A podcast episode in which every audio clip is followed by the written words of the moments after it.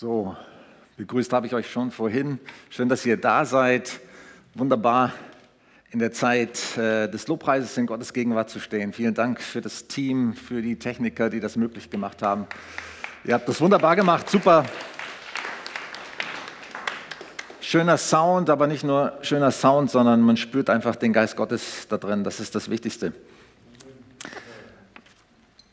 Wenn jemand das organisieren könnte, dass ich die, die Fernsteuerung bekommen könnte für die PowerPoint. Wäre super. Okay. Ich möchte euch mitnehmen in ein Thema, das mir seit, seit langem eigentlich oder immer wieder ein Thema war. Auch schon in, in der Beginn, im Beginn der Pandemiezeit haben wir eine Predigtserie gemacht über Sturmfest werden. Ich weiß nicht, ob ihr euch daran erinnert. Und auch da habe ich schon über dieses Thema gesprochen. Jetzt wurde ich wieder daran erinnert, vor, ich glaube, es war vor, was, erst vor acht Tagen, wo wir unsere Klausur hatten als Älteste und Diakone. Wir haben immer auch Gebetszeit. Dankeschön. Und ich bekam den Eindruck vom Psalm 133, wie wichtig es ist, dass wir in Einheit zusammen sind und welcher Segen auf der Einheit liegt. Und darüber möchte ich mit euch zusammen nachdenken heute Morgen. Der Segen der Einheit.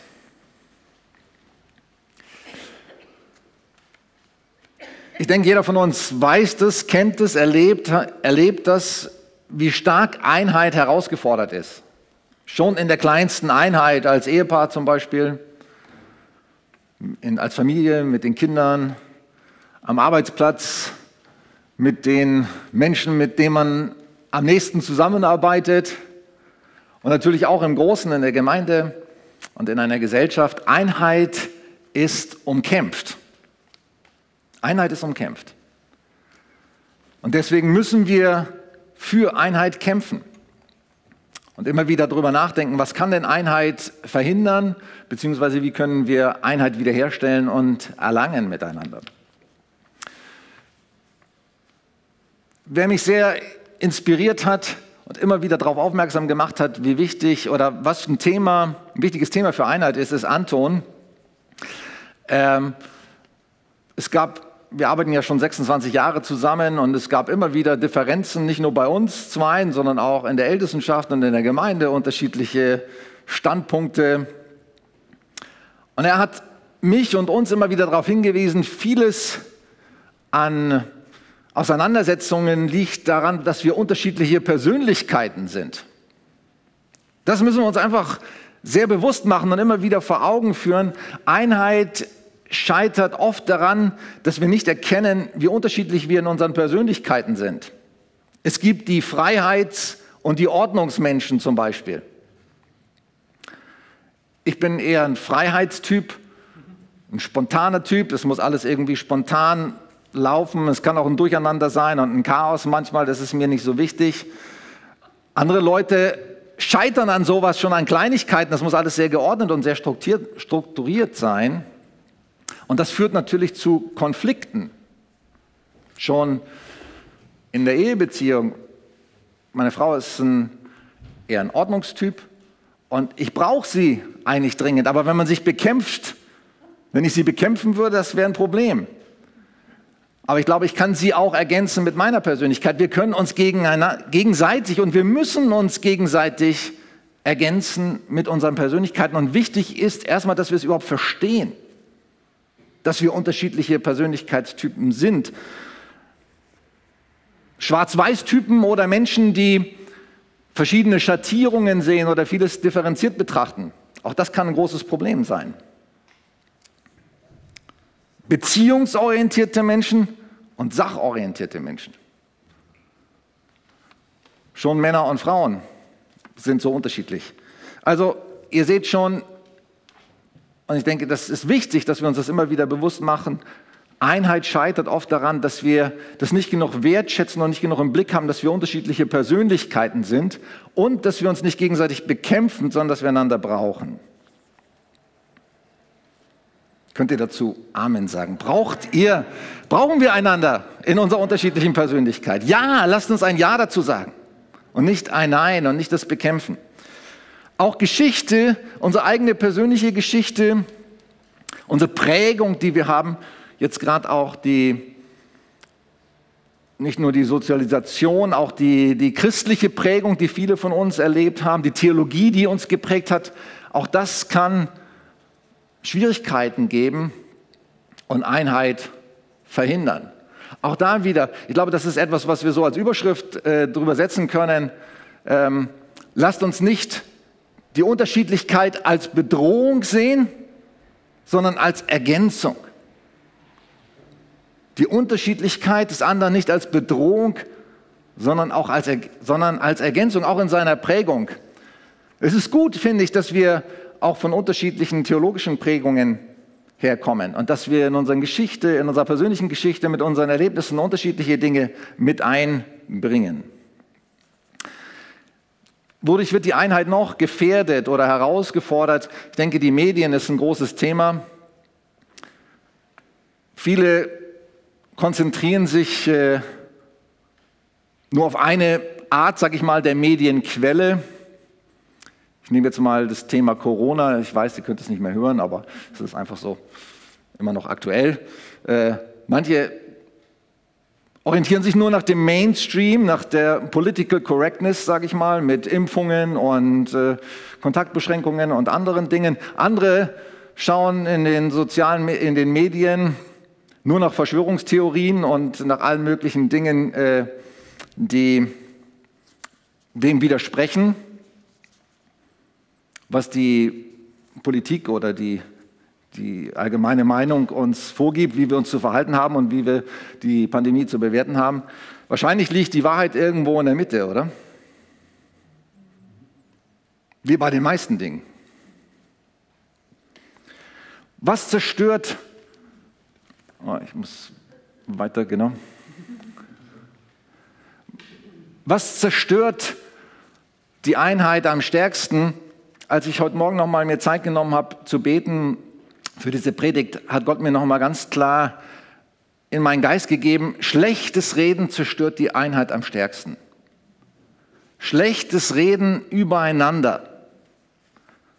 Gerüchte, den anderen runtermachen. Das ist das, was die Einheit am stärksten zerstört. Deswegen müssen wir so sorgsam sein, sagt die Bibel, mit unserer Zunge. Kennt den Jakobus-Text. Die Zunge ist voller Gift wie, wie eine Schlange. Und ähm, Worte können den zerstören. Also wir müssen auf unser schlechtes Reden aufpassen, aber woher kommt das schlechte Reden? Jesus macht das sehr klar. Wo, woher kommt unser Reden? Aus unserem Herzen. Deswegen, wenn wir über unser Reden nachdenken oder über unser eigenes Reden stolpern und merken, ui, da, da sind mir Sachen rausgerutscht oder da kommen Sachen zutage in meinem Reden, dann soll es uns etwas offenbaren über unser Herz. Da könnte man jetzt sehr viel drüber sagen, ganz eigene Predigt über unser Herz, was da drin sein kann, was auch zur Uneinheit, Uneinigkeit führt. Natürlich der Stolz, die Ursünde des Menschen, die Besserwisserei und das, was daher kommt, ich weiß es richtig, ich habe Recht. Je vehementer jemand darauf beharrt und darauf pocht, ich habe Recht, glaube ich, hat er einen eigenen, hat dieser Mensch einen Balken. Bevor du deinem Bruder den Splitter aus äh, seinem Auge ziehst, hol dir deinen eigenen Balken raus, sagt Jesus. Und ich denke mal, je, je vehementer, je stärker jemand auf sein eigenes Recht, auf seine eigene Meinung, auf, das, auf die Richtigkeit seiner eigenen Einstellung pocht, desto stärker ist wahrscheinlich sein Balken. Aber auch Unglaube, Neid, Missgunst, Angst.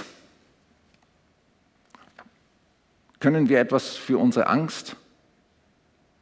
Ich sage mal so, dass wir Angst haben, Jesus sagt, ihr habt Angst, ja, aber wir sollen uns nicht von unserer Angst beherrschen lassen, bestimmen lassen. Die Beurteilung des anderen nach äußeren Maßstäben.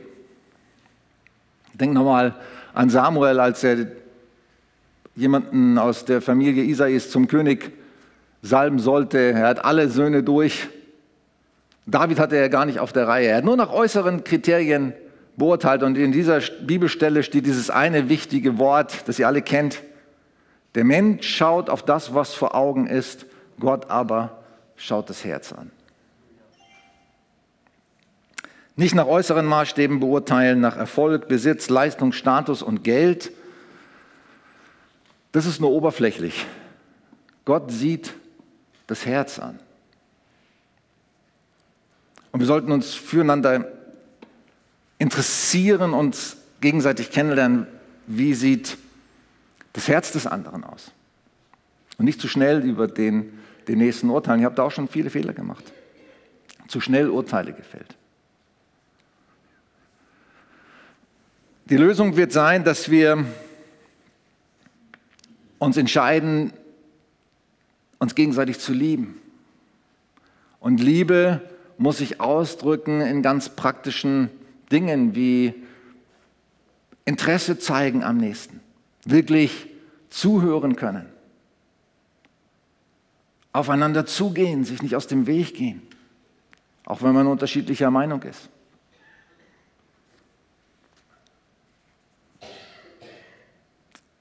und dem Nächsten dienen vor allem auch. Wenn wir die Geschichte unserer Gemeinde anschauen,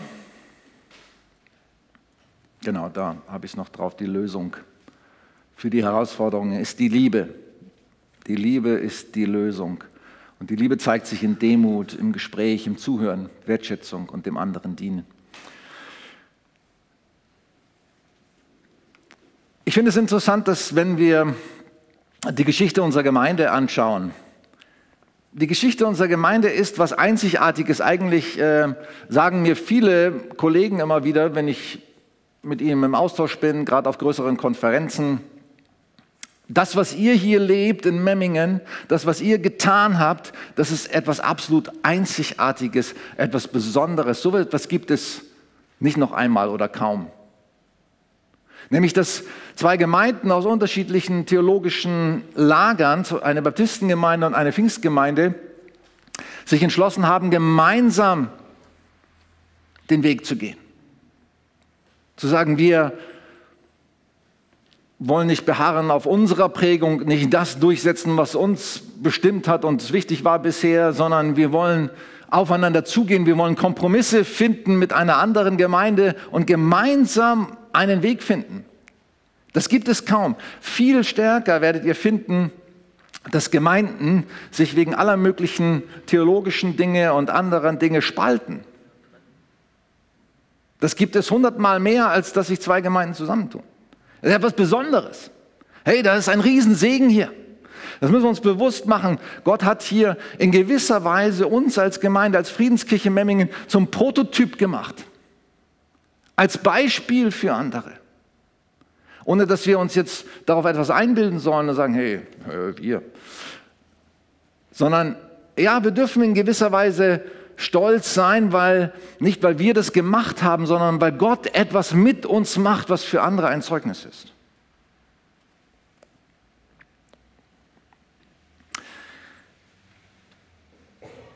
Hier kommen bei uns in der Gemeinde kommen jetzt nicht nur unterschiedliche Richtungen zusammen, jetzt Baptistengemeinde, Pfingstgemeinde, sondern ähm, wer sind wir, woher kommen wir? Ich habe das jetzt nicht ganz, ganz genau analysiert, aber ich weiß schon, weil ich ja die meisten kenne, fast alle kenne hier in der Gemeinde, die Gemeindemitglieder sind, auch viele von den Gästen, dass wir schon ein als Kirche eine Sammelbewegung sind aus ganz verschiedenen Richtungen, nicht nur Baptismus und äh, Pfingstbewegung, sondern ich habe hier mal ein paar Sachen zusammengeschrieben. Jugend mit einer Mission, viele, auch ich selber bin ein Kind, ein geistliches Kind dieser Bewegung. Ich bin da zum Glauben gekommen. Das hat mich die ersten Jahre meines Glaubens geprägt. Ich war auf einer Jüngerschaftsschule.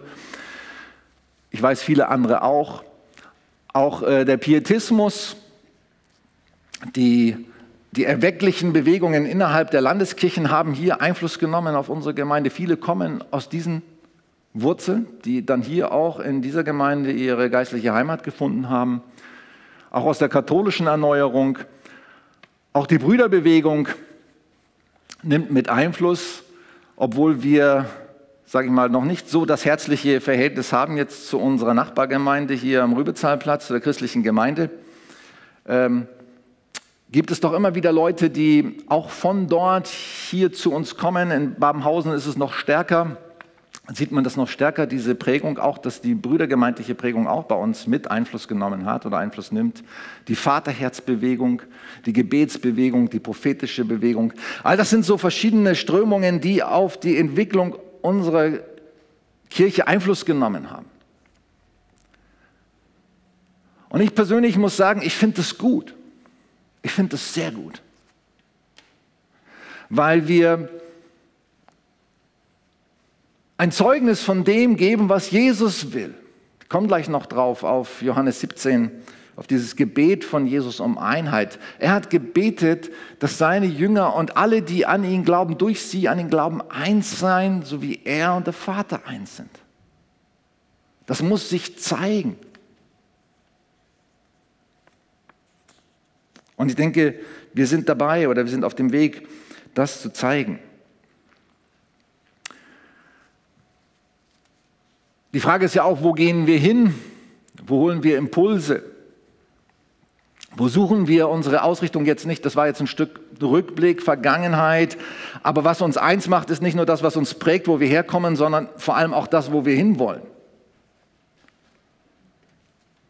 Vielleicht noch stärker, weil man kann schon mit, sich mit vielen Dingen aus der Vergangenheit verbunden fühlen.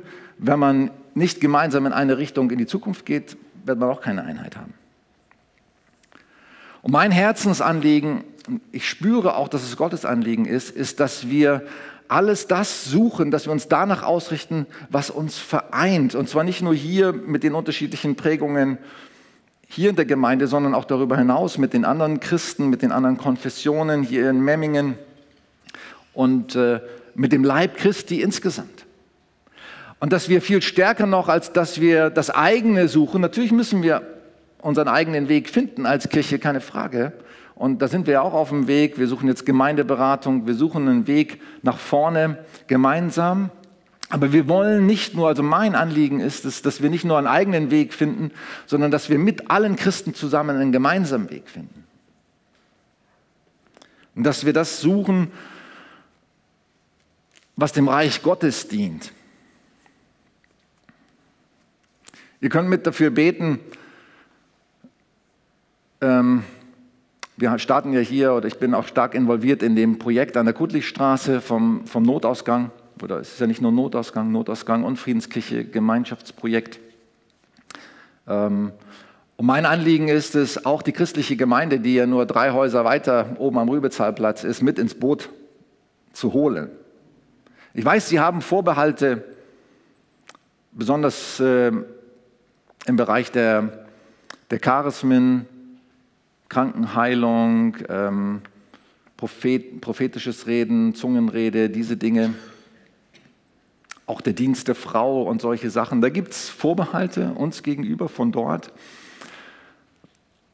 Aber wir sind ja im Herzen, wir sind ja eins, wir sind ja Geschwister. Wir suchen eins und was ich sehr schätze an meinen Brüdern und Schwestern in der christlichen Gemeinde ist ihr, ihr Herz brennen für Evangelisation. Da können wir uns eine Scheibe abschneiden. Sie wollen, dass Menschen Jesus finden und kennenlernen. Und ich möchte Sie mitgewinnen, dass wir Wege finden, jetzt zum Beispiel in dem Projekt uns eins zu machen und gemeinsam dort dieses äh, Vorhaben aufzuziehen. Jeder sehe nicht nur auf das Seine, sondern auch auf das, was dem anderen dient. Philippe 2, Vers 4. Das ist ein biblischer Grundsatz. Ich lese gerade zum zweiten Mal, also ich bin eigentlich schon durch gewesen über, äh, durch das Buch Josua, jetzt lese ich es noch einmal in einer anderen Übersetzung, weil es mich so inspiriert hat. Ich lese es in der englischen Übersetzung der Passion Translation. Und Brian Simmons, der Übersetzer, hat das Buch überschrieben, Josua, Courage to Conquer, der Mut zu erobern. Das ist sehr faszinierend, dieses Buch, auch in Bezug auf Einheit. Damit wir vorwärts kommen oder gemeinsam in eine Richtung zieht, braucht es Mut. Und Mut übersetzt äh, Brian Simmons oder definiert er als in, mit dem Satz, dass wir Überzeugungen in kühne Handlungen übersetzen. Kühne Handlungen. Wenn wir mehr Einheit wollen, wenn wir überhaupt etwas Neues wollen, meine Tochter Annabelle, die Jüngste, hat vor kurzem gesagt, wenn du etwas Neues erleben willst, was du noch nie erlebt hast, dann, dann musst du etwas tun, was du noch nie getan hast. Etwas Neues. Auf jemanden zugehen vielleicht, auf den du noch nie zugegangen bist. Jemand versuchen zu verstehen, den du noch nie richtig verstanden hast. Den du vielleicht schon in eine Schublade gesteckt hast. Wir wollen Land einnehmen. Für mich spricht Josua Land einnehmen. Es hat ja viele Facetten, dieses Thema Land einnehmen. Aber für mich heißt es auch als Evangelist, Memmingen soll gerettet werden. Und das heißt, Menschen sollen evangelisiert werden, sie sollen die frohe Botschaft hören, aber wir wollen auch Einfluss nehmen in alle Bereiche des Lebens. Interessant ist bei dieser ganzen Geschichte mit Josua, gut, diese, die ersten Kundschafter, Josua und Kaleb, waren ja zwei der ersten Kundschafter, die ausgesandt wurden. Damals bei dem ersten Versuch, das Land einzunehmen, wurden zwölf Kundschafter ausgesandt, aus jedem Stamm einer. Und nur zwei von ihnen, nämlich Josua und Kaleb, gaben ein, eine positive, eine glaubensvolle Nachricht nach ihrem Auskundschaften. Ja, es ist ein gutes Land. Sie haben sich eins gemacht mit Gottes Gedanken, mit Gottes Sicht, mit Gottes Blick über ihre Zukunft, über das gute, verheißene Land vor ihnen. Sie waren Männer des Glaubens. Und die zehn anderen Kundschafter haben nur auf das Äußere geschaut. Sie waren nicht Männer des Glaubens, sie haben nach äußeren, menschlichen, falschen Maßstäben das Land beurteilt. Und sie haben nicht nur falsch beurteilt, sie haben noch andere angesteckt mit ihrer negativen Haltung, mit ihrem negativen Reden. Furchtbare Konsequenzen hatte dieses negative Reden. Das Volk, das mit Mose ausgezogen war, konnte das Land und durfte das Land nicht einnehmen. Keiner durfte hinein, außer Josua und Kaleb. Außer den beiden, die wirklich das Richtige gesehen und das Richtige bekannt haben. Geglaubt, gesehen und bekannt haben. Interessant ist, dass dann beim zweiten Mal, als Josua dann mit dem Volk durch den Jordan zog, dass sie nicht mehr zwölf Kundschafter von jedem Stamm ausgesandt haben, sondern nur noch zwei. Josua hatte gelernt. Das waren zwei Glaubenskundschafter. Eine Stelle hat mich noch sehr angesprochen, auch in Bezug auf das Land einnehmen. Josua 18, Vers 3, da ist eigentlich schon, geht schon ziemlich im Ende entgegen. Da sagt Josua zu dem Volk, wie lange seid ihr noch so nachlässig, dass ihr nicht hingeht, das ganze Land einzunehmen? Sie haben sich zufrieden gegeben mit zu wenig. Kann man sich mit zu wenig zufrieden geben? Auch geistlich? Auch in Bezug auf Einheit? In Bezug auf geistliche Kraft, auf Durchbrüche? Kann man sich mit zu wenig zufrieden geben? Ja. Josua macht es ganz deutlich. Ihr habt zu früh aufgegeben. Ihr seid zu passiv geworden. Wie lange seid ihr noch so nachlässig? Und dann fordert er sie auf, und das ist ein ganz interessantes Thema in, bei Josua, alle Stämme sollten sich gegenseitig helfen. Da waren zwei Stämme, Manasse, halbe Stamm Manasse und der Stamm Dan und noch ein Stamm, habe ich jetzt nicht mehr im Kopf. Auf jeden Fall, die haben nicht im Land Kanaan, sondern außerhalb im, im östlichen Bereich vor, vor dem Jordan ihre, ihr Land bekommen. Aber interessant ist, dass Josua sagt, ihr zieht jetzt mit, ihr lasst eure Frauen und Kinder und alten, Men äh, alten Leute lasst ihr da und ihr wehrfähigen Männer, ihr kommt mit in das Weißenland und ihr helft mit euren Brüdern, den anderen Stämmen, das Land einzunehmen. Und wenn ihr fertig seid, dann geht ihr wieder zurück. Finde ich so super. Wir müssen uns gegenseitig helfen. Für mich spricht das auch, und das finde ich auch toll mit dem X-Day, dass wir, äh, Cross-Day oder X-Day, dass wir uns gegenseitig mehr kennenlernen, mehr voneinander erfahren und dass wir uns gegenseitig helfen und unterstützen. Und wenn es nur im Gebet ist, aber was heißt nur Gebet? Gebet ist so entscheidend. Mit unserer Herzenshaltung vor allem uns unterstützen und miteinander kämpfen, dass jeder in seine Bestimmung kommt. Denn nur gemeinsam mit ganzer Kraft können wir siegen. Der Psalm 133 ist so einer der wichtigsten im Alten Testament in Bezug auf Einheit. Das ist auch der Eindruck, den ich hatte während der Leiterkonferenz. Ein Wallfahrtslied, ein Pilgerlied. Ich habe nochmal nachgelesen, was heißt Wallfahrt eigentlich, was heißt Pilger. Ähm, die Bedeutung heißt, in eine bestimmte Richtung ziehen oder in einer bestimmten Richtung gemeinsam unterwegs sein. Es gibt viele Wallfahrtslieder in den Psalmen und die wurden gesungen, wenn, die, wenn das Volk Israel zu den Festen, zum Beispiel zum Passafest oder zum Laubhüstenfest, aus den verschiedenen Teilen des Landes nach Jerusalem gezogen ist, um sich dort eins zu machen. Es ist so wichtig. Es ist auch so wichtig, dass wir auch wenn wir das jetzt nur eingeschränkt können, hier nicht alle kommen können, dass wir uns einmal die Woche zum Gottesdienst miteinander treffen, dass wir gemeinsam in eine Richtung ziehen, dass nicht nur jeder seinen Dienst macht und jeder sein, sein Ding sucht oder seinen eigenen geistlichen Weg vor Augen hat und jeder selber Bibel liest. Nein, wir wollen auch gemeinsam Zeiten haben, in denen wir in eine Richtung ziehen. So wichtig. Deswegen sagt Paulus auch, achtet darauf, dass ihr eure Versammlungen nicht versäumt. Und lasst uns für unsere Geschwister beten. Ich sehe immer wieder dieselben Leute seit jetzt einem halben Jahr oder seit einem Jahr, die hier zu den Gottesdiensten kommen. Viele haben sich irgendwo, vielleicht auch aus verständlichen Gründen, es äh, akzeptiert es auch, aber wichtig ist, dass wir das Ziel wieder verfolgen, dass wir gemeinsam als ganze Gemeinde in eine Richtung ziehen. Das ist fein und lieblich, sagt Luther. Und man könnte auch sagen, gut, schön und angenehm, wenn Brüder und Schwestern in Einheit zusammen sind. Das ist wichtig. Die Leute haben auf dem Weg in den Gottesdienst gesungen.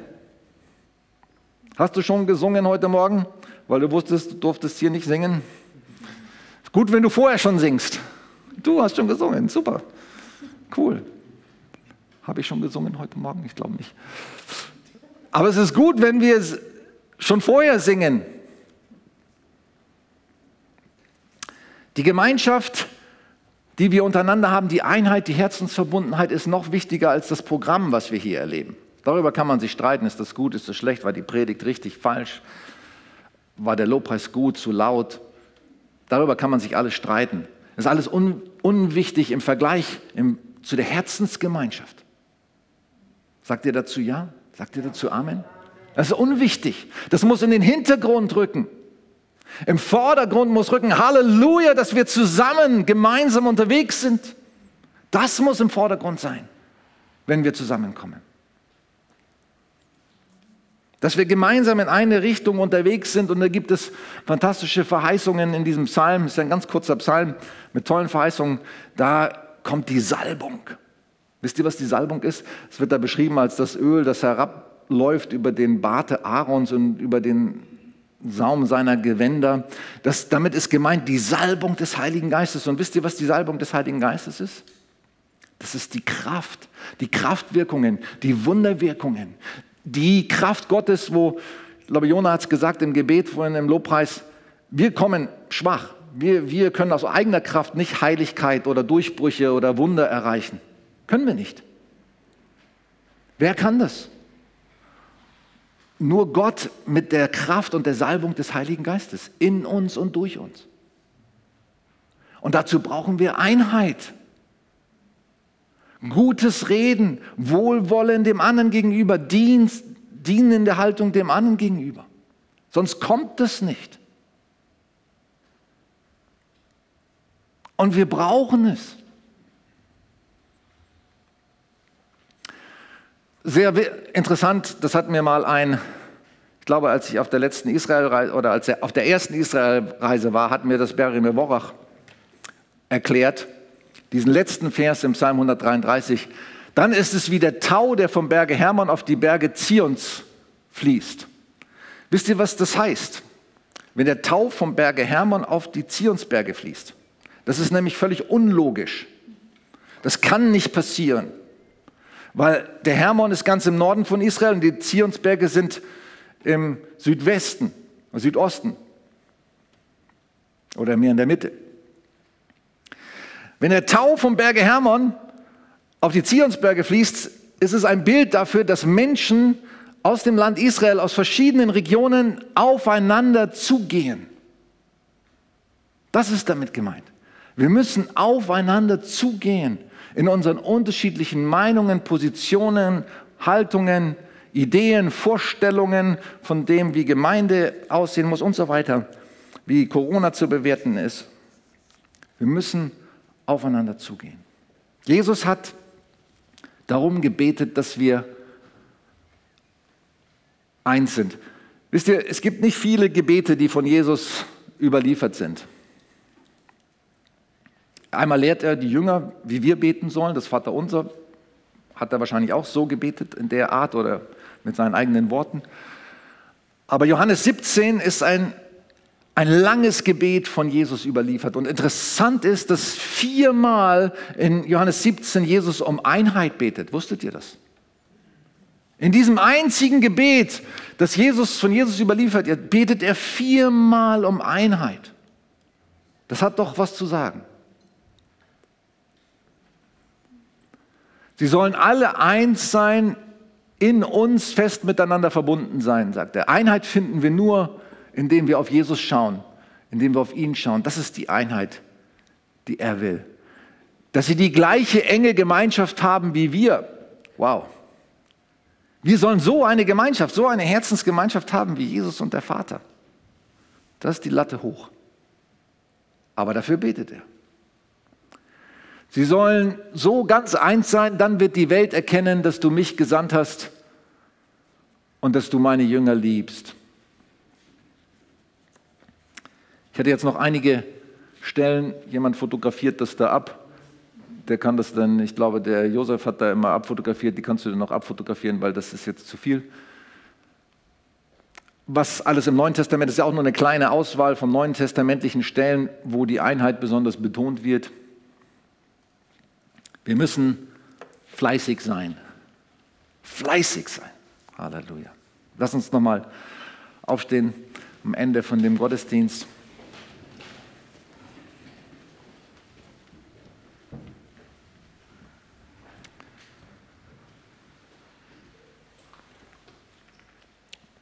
Als ich gebetet habe heute Morgen, ich habe ja gestern die Predigt vorbereitet, ich war ja im Urlaub die Woche, bin gestern wiedergekommen, habe dann die Predigt am Nachmittag bis in den Abend hinein noch vorbereitet. Heute Morgen mich nochmal hingesetzt, nochmal durchgegangen, reflektiert.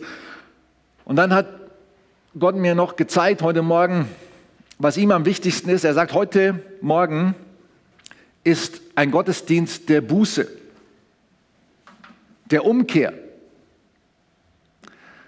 Wir müssen umkehren zur Einheit, um zur Einheit zu kommen. Nämlich diese ganzen Dinge, die ich am Anfang gesagt habe, die Einheit zerstören oder verhindern. Vor allem die Dinge, die in unserem Herzen sind. Stolz, Rechthaberei. Den Splitter im, im, äh, im Auge des Bruders suchen. Die, die Missgunst, Neid und so weiter. Hier müssen wir Buße tun. Gott hat mir gezeigt, wir müssen Buße tun, wir müssen umkehren. Mir kam auch noch das Bild vom, äh, von der Band. Ich, ich spiele selber auch in der Band. Und ähm, ich weiß nicht, gut, jetzt spielt ihr hierhin, sag ich mal, zu uns hin. Aber wenn ihr probt, Ich kenne das ja auch von meiner Band, wenn wir proben. Wenn jeder, sag ich mal, angenommen, Sammy wird sich so hinstellen und Tobi wird sich so hinstellen, hinten zum Vorhang. Und äh, gut, du kannst nicht trommeln, wenn du dich umdrehst. Und äh, Raffi würde immer, was weiß ich, wohin schauen. Und Toni äh, wird sich gar nicht interessieren, was die anderen machen. Wie wird das dann klingen? Nicht so. Nicht so toll. Nein weil man kommt aus dem Takt und ich merke das auch beim Musikmachen, wenn ich, wenn ich in der Band bin. Es ist so wichtig, Augenkontakt zu halten, zu, hör, zu hören, zu schauen, was macht der andere, wie gehen wir jetzt weiter, wiederholen wir vielleicht noch einen Teil und so weiter, bin ich zu laut oder keine Ahnung. Also so diesen Kontakt zueinander zu halten. Da müssen wir uns zueinander hinkehren. Das hat ja auch was mit Umkehr zu tun. Wenn jeder nur auf seinen eigenen Weg sieht nur, nur auf sein eigenes Spiel und ich bin voll vertieft in meine eigenen Sachen und ich spiele und ich versuche einfach rauszuhauen. Was meint ihr, was, was äh, Sammy alles aus seiner E-Gitarre raushauen könnte? Aber er wird den Sound kaputt machen, wenn er nur auf sich selber achten würde, was er alles kann.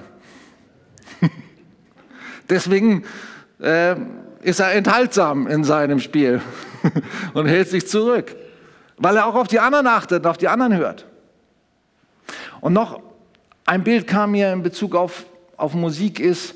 Beim Orchester ist es noch interessanter. Da gut, da kann sich nicht jeder bei einem Orchester, nicht jeder auf den anderen achten, aber da guckt man auf den Dirigenten, weil der hat alle im Blick. Und das ist noch ein schöneres Bild, weil Jesus ist unser Dirigent. Wenn wir unser Herzen auf ihn ausrichten und sagen, das ist Buße eigentlich. Buße ist auch, sich auf den anderen zuwenden, ist auch Buße, ist auch oft angesagt, dass wir nicht nur unseren eigenen Weg gehen, sondern Buße heißt auch auf den Bruder, auf die Schwester zugehen. Aber vor allem ist Buße auf Jesus zugehen, auf ihn hören, auf ihn schauen. Jesus, wie denkst du denn über mich? Zeig mir mein Herz. Eines meiner häufigsten Gebete, die ich bete, ist Psalm 139. Herr, erforsche mich und erkenne mein Herz. Sieh, ob ich auf einem bösen Wege bin und leite mich auf einem ewigen Weg auf den Dirigenten schauen. Ich kenne mein Herz nicht. Da sind dunkle Dinge, blinde Flecken, die kenne ich nicht. Herr, erforsche mein Herz, zeig es mir. Vielleicht können wir noch ein bisschen instrumental spielen, dann bete ich noch und dann könnt ihr noch ein, zum Abschluss noch was spielen, oder?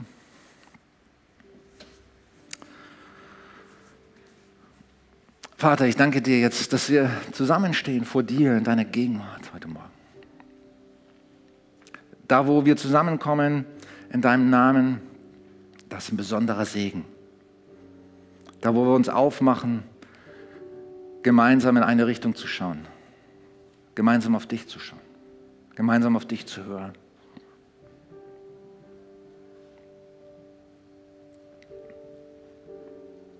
Halleluja. Wo zwei oder drei zusammen sind in meinem Namen, dann bin ich mitten unter ihnen. Du gibst einen Segen auf Gemeinschaft, wo du in der Mitte bist. Und wir laden dich ein, wunderbarer Herr, lieber Herr, lieber Vater, lieber Heiliger Geist. Erforsche unser Herzen. Lass uns umkehren zu dir und Buße tun, wo es nötig ist alles rausschmeißen, was Einheit zerstört und verhindert. Damit dein Segen fließen kann in Fülle. Damit die Salbung kommt mit Kraft.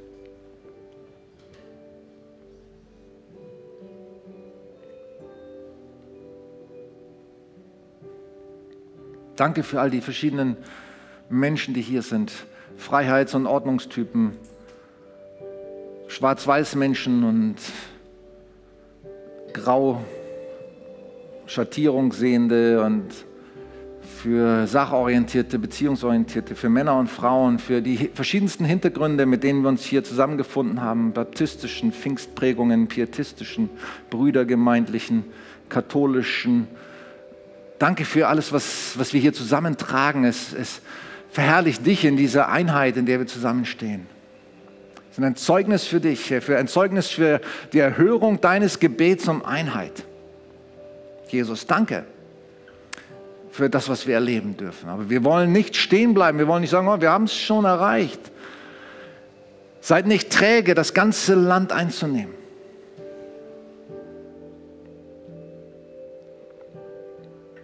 Lass uns weiter dranbleiben, alles aus dem Weg räumen, miteinander vorwärts gehen, aufeinander zugehen.